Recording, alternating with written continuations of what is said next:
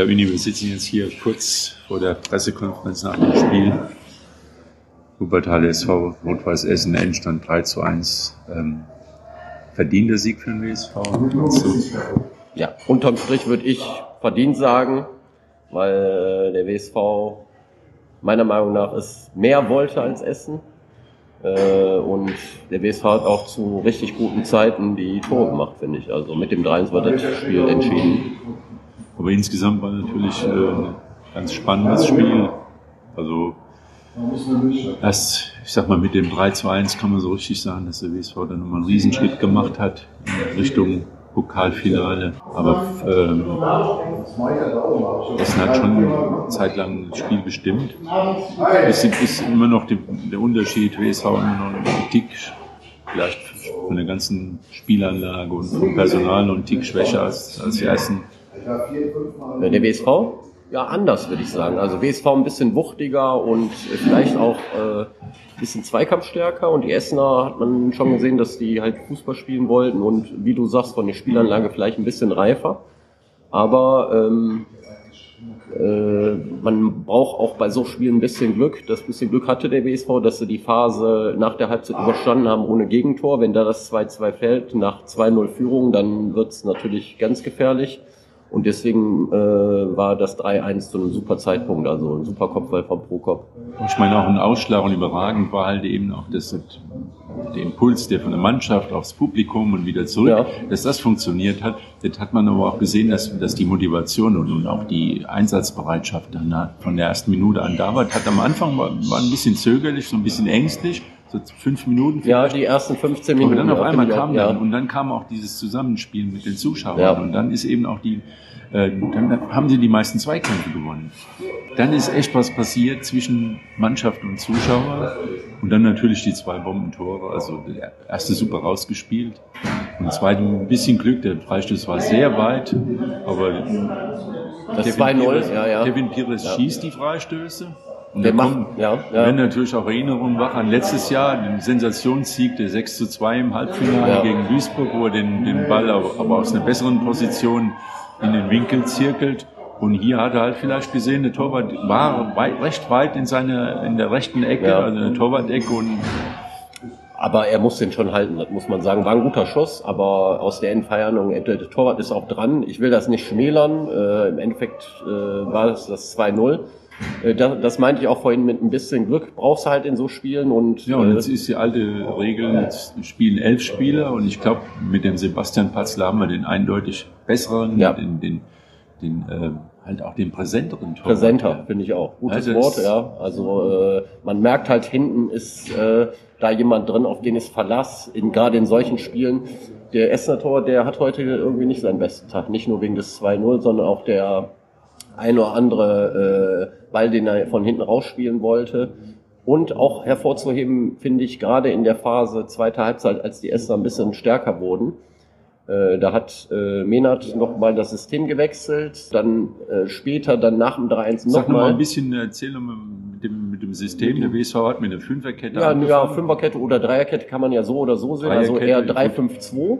Hat dann äh, in der Phase, äh, als es 2-1 stand, äh, auf ein 4-2-3-1, um die Seiten wahrscheinlich dicht zu kriegen, um über die äh, Flügel, dass die Essener da nicht äh, ihre Geschwindigkeit ausspielen können und hat dann nach dem 3-1 im Grunde genommen komplett hinten die Fünferkette komplett dicht auf einer Linie gehabt, und, um den, den Vorsprung über die Zeit zu bringen. Also sehr flexibel äh, von Menard finde ich, dass er auch auf so Situationen im Spiel reagieren kann und die Spieler das natürlich auch umsetzen können. Natürlich auch ein bisschen verletzungsbedingt, aber trotzdem also äh, taktisch sehr flexibel, sehr, sehr gut finde ich. Also die Aufstellung, die da sind wir auch äh, uns einig gewesen, glaube ich, auch mit, mit äh, Kingsley Sapai einen zweiten Mann reinzubringen, der halt eben dessen Aufgabe ist, für Unruhe zu sorgen, in die Tiefe, in die Tiefe zu gehen, zu gehen ja. die langen Bälle möglich zu machen. Laufen, ja. Und das hat eigentlich auch gut geklappt. Die Innenverteidigung von Essen hat mir gut gefallen mit dem Heber und mit unserem Wuppertaler. Der Herzenbruch, ja. ja. Aber die Außen, die hatten Probleme, glaube ich. Beide. Ja, Bastians auf der linken Seite und Plechati, ja, das stimmt. Ja. Also haben kaum was nach vorne gebracht ja. und waren sehr, sehr beschäftigt. Ja. Ball von, von Sapai, der dann nach, nach einer, ja gut, eigentlich schon nach einer halben Stunde natürlich den Riesensprints da Tribut zahlen musste. Dann war es schon ein bisschen weg von der Explosivität. Aber es, es hat funktioniert. Ja. BSV 4-2-0. Gut und äh, ist dann ein bisschen passiv, lässt die Essen ein bisschen zu seinem Spiel kommen, kann die Bälle nicht festmachen und dann äh, fällt 2 zu 1 in der Pause, aber hin wie her, das war eine 2-1 in die Pause gehen, hätten wir auch vor dem Spiel genommen. Und ähm, man darf ja auch nicht vergessen, in welcher Phase man im Moment ist. Das geht zum Ende hin. Die Saison hat auch Substanz gekostet, das darf man auch nicht vergessen. Genau, also dafür, dafür ich sag mal, ist eine Gruppe mit 38 Mannschaften, da ist die Bundesliga längst in der Sommerpause. Und äh, jetzt wird es ein bisschen lauter hier, ist aber kein Problem, weil die Pressekonferenz gleich beginnt. Also ähm, dafür ist das. Es kommen noch drei Saisonspiele, wie Mene angekündigt hat immer. Wir haben noch sechs Spiele damals, dann war Pokalfinale mit einberechnet. Pokalfinale ist eine ganz andere Hausnummer. Was mich zuversichtlich stimmt, was mich äh, vorsichtig macht, ist, äh, Strahlen ist ganz offensichtlich eine Pokalmannschaft im Pokal, wenn ist kein Zufall, wenn man äh, innerhalb von zwei Jahren zweimal im Pokalfinale steht, dann muss man schon was äh, drauf haben als Mannschaft. Und was mich zuversichtlich stimmt, ist aber, dass wir in Duisburg in einem Stadion spielen, Zuschauer da sind, wo ich mal von ausgehe, dass mehr Wuppertaler als Strahlen da kommen werden. Und ein super Rasen, also die ganze, das ganze Ambiente vielleicht wie jetzt von der Stimmung her wie in Aachen und wie, wie hier im Stadion. Und das scheint die Mannschaft zu brauchen. Mag sein, trotzdem ist ein Finale, ist nur ein Spiel, in einem Spiel kann immer alles passieren. Äh, und ähm, äh, wenn man äh, man sollte nicht den Fehler machen, äh, jetzt Strahlen irgendwie unterschätzen wird, Strahlen sowieso niemand, aber nach so einem Spiel wie gegen Essen, äh, das ja ein absolutes Highlight war, ähm, sollte man äh, mit keinem Prozent nachlassen, also gerade so ein Finale anzugehen, weil dann kann es auch ein böses Erwachen geben. Also der Höhepunkt, der muss noch kommen, in meinen Augen. Der Höhepunkt ist dann das Finale und wenn du da den Pokal gewinnst, dann spielst du halt nächstes Jahr im DFB-Pokal. Also, also so wie ich die Mannschaft jetzt gesehen habe über das ganze Jahr, glaube ich nicht, dass es irgendwie da in den Köpfen drin ist, irgendwas zu unterschätzen. Die arbeitet nicht. sich viel, aber es kann natürlich viel passieren in so einem Spiel. Ich wollte nur warnen, nur, nur, warnen. Also ein früher Platzverweis, also auch äh, Herr Sapai, wenn er denn spielen sollte, sollte vorsichtig zur Sache gehen und nicht jede Provokation. Wenn er spielt, man weiß es nicht, was Wenn er spielt, macht, ja.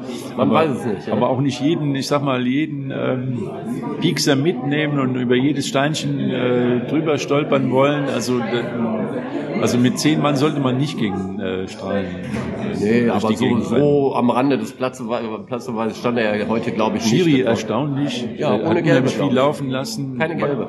Hat aber die Partei gut im Griff. Keine ja. Gelbe in so einem Spiel. Keine Gelbe. Hat nur ein bisschen lange nachspielen lassen, äh, nach meinem Ja, Gefühl, hat ein bisschen lange nachspielen. Hat auch ein aber paar, ist auch noch ein Mensch, ne? ein paar ruppige Aktionen hat er auch laufen lassen. Ja. Also hat auch nicht jedes Foul gesehen, aber ist äh, ganz bemerkenswert ohne gelbe Karte durchs Spiel gekommen. Und Gab es also, schon mal ein Derby gegen Rot-Weiß Essen ohne gelbe Karte? Ich äh, kann mich an, kein, keins erinnern. Das muss in, äh, nee, das kann ich. Äh, Und die also Bank vom WSV hat auch keine gelbe gekriegt, ist auch. Ja, die äh, hat aber dran gearbeitet, glaube ich, am Ende noch. Ja. Okay, ja. Das war's jetzt vom ja, Herzlichen Glückwunsch auf jeden Fall. Ja, kann man wirklich sagen. Und, und, und, ich denke mal, es wird auch ein bisschen gefeiert werden. Ich hoffe, aber ich denke auch, ist noch, ist noch Zeit. Ist Dienstag, was immer gut ist. Also bis Samstag ist noch viel Zeit, um äh, irgendwelche nicht alkoholischen, Getränke äh, verdunsten zu lassen. Und dann geht's weiter in Lotte. Und wir hören uns wieder in normaler Reihenfolge am Montag.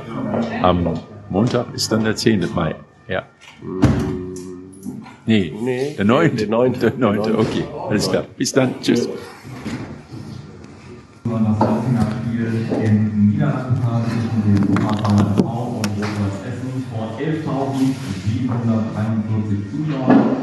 Der Endstand ist 3 zu 1 für den BSV. Ich begrüße beide Trainer Christian Leitner auf Essener Seite, Jürgen Jener auf BSV-Seite. Wir starten wie immer mit den Kommentaren zum Spiel und wie immer dürfen unsere Gäste spielen. Bitte schön.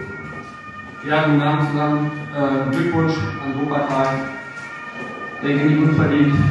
Also, nicht gut ins Spiel reingekommen sind, die ersten 25 Minuten haben wir uns komplett den Schneid abkaufen lassen. Äh, meine Mannschaft auch vorbereitet, was uns hier erwartet. Und da waren wir die ersten 25 Minuten nicht da, obwohl wir am Anfang noch die erste Chance mit Engelmann hatten. Ähm, ja, ist äh, mit 2-1 in Halbzeit. Ähm, zu dem Zeitpunkt ist noch alles drin. In der zweiten Halbzeit haben wir die Riesenmöglichkeit über Bastian zum 2-2 und dann wiederum eine Standard äh, zum 3-1. Ich denke, dann war das Spiel entschieden. Dann, dann, kam auch nicht mehr so dieser Fight auf, um, um wirklich dann nochmal alles zu gehen. Und am Ende sind wir sehr enttäuscht, dass wir das Spiel verloren haben. Glückwunsch an Oberteil an sich. Danke, Christian Neisatz. Jede dein Kommentar zum Spiel. Ja, danke für die Glückwünsche. Ich glaube, verdienter Sieg. Äh, Christian hat es gerade schon treffend analysiert. Äh, ich glaube, wir sind, äh, was Zweikämpfe, Emotionen, Leidenschaft betrifft, gut ins Spiel gekommen. Trotzdem hatten wir auch fußballisch die eine oder andere Ungenauigkeit am Anfang, was wir dann nicht gut ähm, ausgespielt haben. Wir gehen aber verdient in Führung. Dann hatten wir eine Phase auf der 25., 30. Minute, wo wir nicht mehr ähm, so gut drin waren, keine zweiten Welle mehr bekommen haben, vielleicht die Jungs einfach ein bisschen euphorisiert haben, äh, gerade das Tor, ähm, das Gegentor äh, nicht gut verteidigt, viel zu offen verteidigt, keine gute Absicherung im Zentrum hat, aber Essen hat auch gespielt, ist eine Top-Mannschaft, die nutzen das dann natürlich sofort auch aus. Und äh, in der zweiten Halbzeit wussten wir, müssen genauso mit, der, mit derselben Intensität, mit derselben Emotionalität, mit der Leidenschaft äh, wir auftreten und äh, die Zuschauer haben uns heute geholfen. Ich möchte mich bedanken bei allen, die da waren. Es war eine tolle Fußballstimmung. Endlich mal. Ich glaube, die Jungs haben sich das verdient. Sie haben es auch am Ende dann richtig genossen nach dem Spiel. Und äh, das steht ihnen auch zu, äh, weil sie lange noch warten mussten. Und äh, ich glaube, jeder, der hier war, hat gesehen, dass es sich lohnt zu kommen. Und äh, ja, ich bin froh, ich bin stolz. Die Mannschaft hat das umgesetzt, was wir uns vorgenommen haben. Wir haben dann auch die Auswechslung von Essen zwei, drei Mal das System geändert, angepasst, haben hinterher alles wegverteidigt. In der einen Situation, wie Christian gesagt hat, ein bisschen Glück gehabt, ähm, wo es äh, ja, Patze Ball nicht direkt zu empfangen kriegt. Ich glaube, äh, an extra noch weil das um sich nochmal auszuzeichnen. Ja, das ist ein Spaßvogel, macht er nicht mal. Ähm, nein, Scherz beiseite, ich bin, bin glücklich, bin froh, ich äh, auch von Herzen, ich wünsche euch alles Gute. Also ähm, ich weiß, es ist nicht eine einfache Situation, aber brutal, wenn man äh, zwei Jahre hintereinander 180 Punkte holt und äh, ja, ich möchte es nicht aussprechen, aber äh, zwei Jahre lang äh, phänomenal. Ähm, ich wünsche euch echt alles Gute. Ich möchte jetzt gar nicht sagen, ich wünsche euch das, wünsche Preußen Münster das. Ich wünsche, wie gesagt, der Bessere möge gewinnen in den zwei Spielen. Euch auf jeden Fall alles Gute. Äh, wir feiern den Abend, aber wir haben noch einen Auftrag. Wir sind noch nicht Dritter, und äh, wir wollen jetzt auch den Pokal wieder nach Wuppertal holen. Und äh, das sind noch zwei Aufgaben, die wir haben. Und die gehen wir mit äh, vollem Elan, Elan an. Äh, wie gesagt, euch einen schönen Abend. Es war ein schöner Fußballabend. Alles Gute. Bis demnächst.